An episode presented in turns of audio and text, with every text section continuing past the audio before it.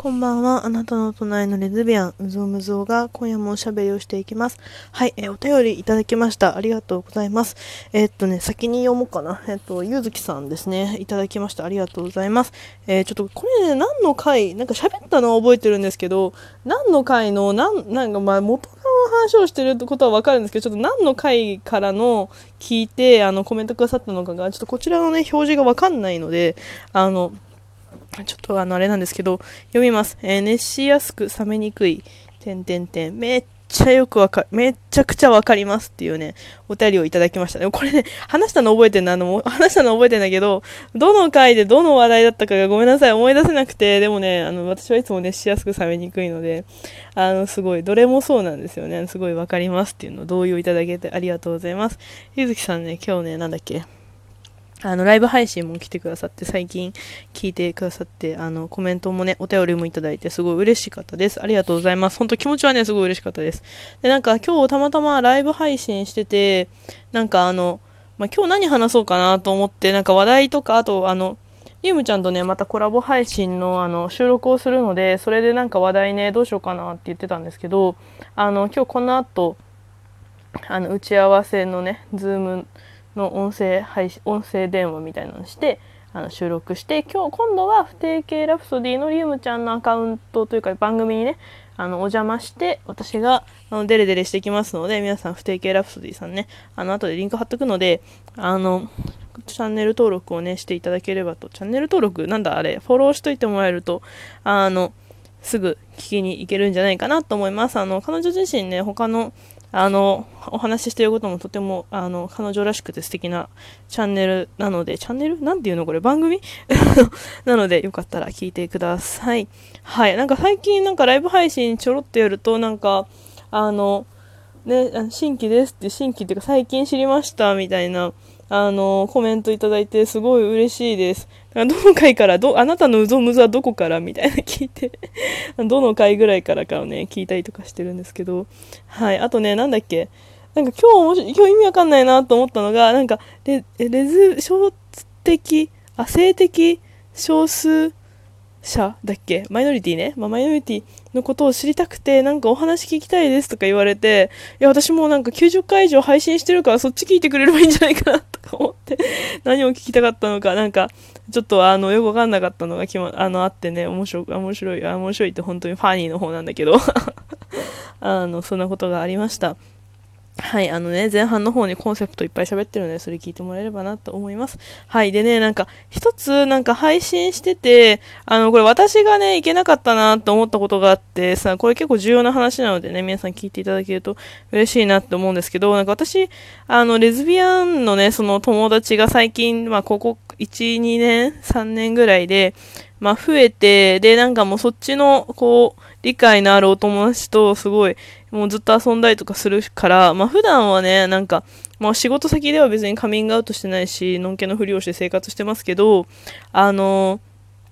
なんだろうな、その仲間内で、なんかそう、ちょっと自虐的な意味を込めて、なんか、レズ友がさ、とかさ、なんかまあ、このね、ラジオトークでも、まあ、その私自身の、その、ありのままでね、話したいなと思ってて、まあ、五感もいいし、なんか、ね、言いやすいからレズ友レズ友とか、なんかレズだからさ、とかなんか言ってるけど、あの、本当はレズって、その、あの、男性同士のところのあの、ホモとかと同じで、ちょっとこう差別的な意味合いを持つんですよね。で、なんでかっていうと、その、AV とかで、その、レズものみたいな感じで、まあちょっとその見せ物的なね、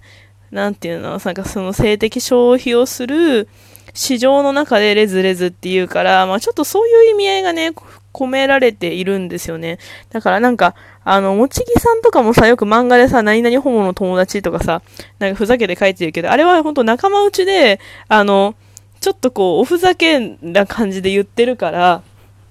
あり、ありというかさ、もうなんか、良くないんだけどね、そういう風習。良くないんだけど、自分も染まりきっちゃってるからさ、なんかダメだ、ダメだったなと思ったんだけど、でも、ダメだったけど別に変わるつもりもないんだけどさ、もうダメだね、これ一番ダメなパターンだね。この回大丈夫かなアップして、なんかそうなんだけど、でもなんかやっぱ、あの、正式にちゃんと理解があるよっていう、あの、差別的にとか、見せ物パンダとして見てないよっていう意思を伝えるのであれば、あの、まあ、レズビアンって全部言うとか、まあ、ビアンって言うとか、あの、そっちをね、あの、言うんだなっていうのを、あ、言うっていうのが、まあ、なんていうの、その、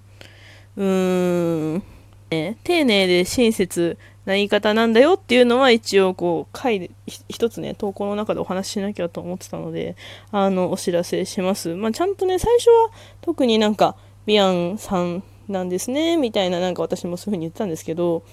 なんかもうちょっと仲間内としか最近つるまないから。うーん、まあ仲間内で結構ね、本当なんかもうドレスだよね、こういうなんかさ、あれさ、みたいななんか話したりとかするから、自虐のね、仲間内だからさ、良かったわけで、あれだよ、チー牛でこの前炎上したじゃん。チー牛と一緒だよ。そういうやつなんです。仲間内言葉なんです。ごめんなさい。そう。だからね、あの、もし皆さんが身近で話題にしたりとか、あの、誰かにそういうね、あの、こう頑張ってカミングアウトしたりとかしてくださる方とかいたら、あの、まあ、ビアンさん、ビアン、ビアンってね、言っていただければ、なんか、カミングアウトした側もすごいホッとするんじゃないかなと思いますというお知らせでした。はい、後半ね、移ろうと思うんですけど、なんかさ、あの、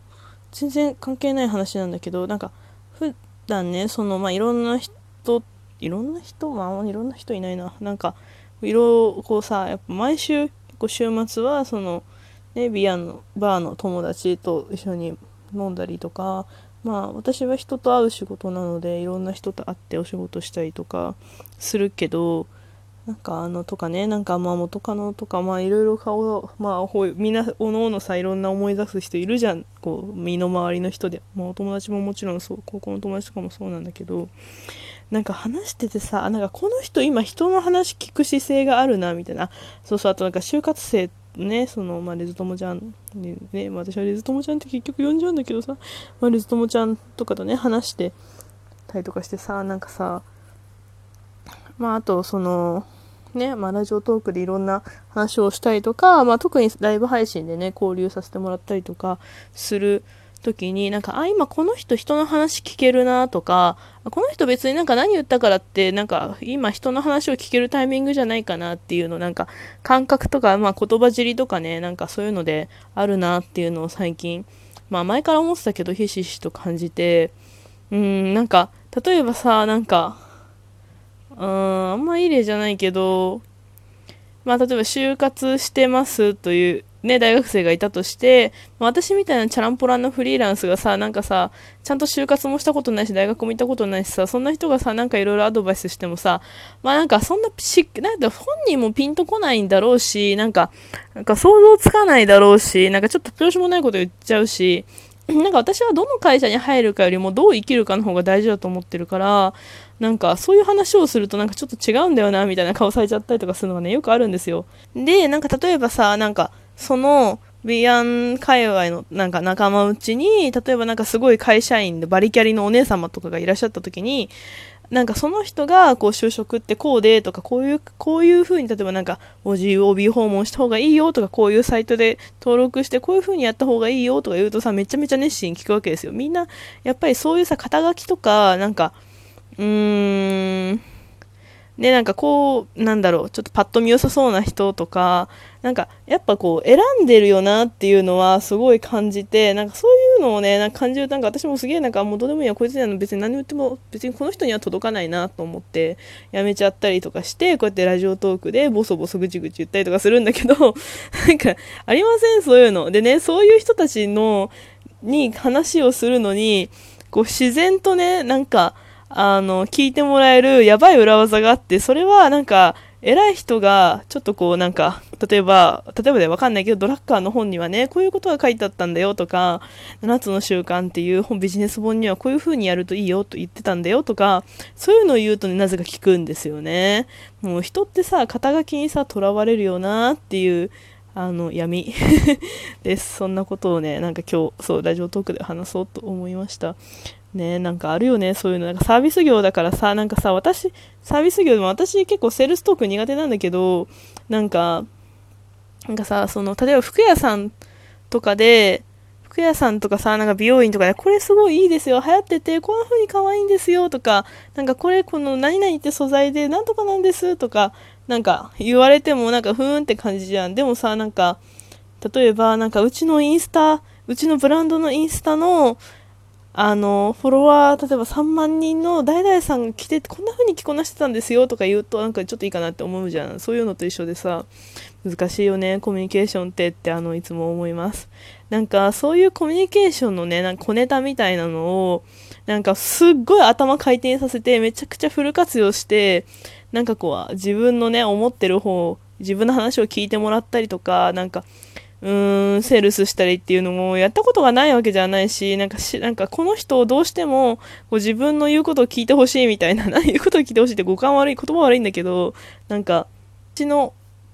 なんだろうな、なんか、うーん、まあ、例えば買ってほしいとかさ、買ってほしいとかなん、なんかリピートしてほしいとかさ、わかんないけど、なんかこう、ちょっとね、自分、私のこう思ったようにことが運んでほしいなとか、なんか、例えばなんか物を人に教えるのでも、なんかどうにかこの人に私の言うことを聞いてほしいみたいなさ、物を、例えば仕事を教えるのとかでも、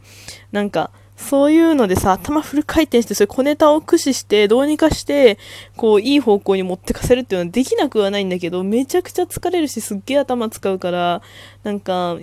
いやー、なんか、うそういうので気づいたさ、人間関係ってこの人、このテクニックがいる人だったな、攻略した数多くの中の一人みたいになって、あの、終わるっていう虚しさをね、たまに感じます。仕事の話だけどね、ほとんど。はい。なんかな、なんか人間を落とすのがさ、趣味みたいな人いるじゃん、たまに。そういうベクトルのクズ。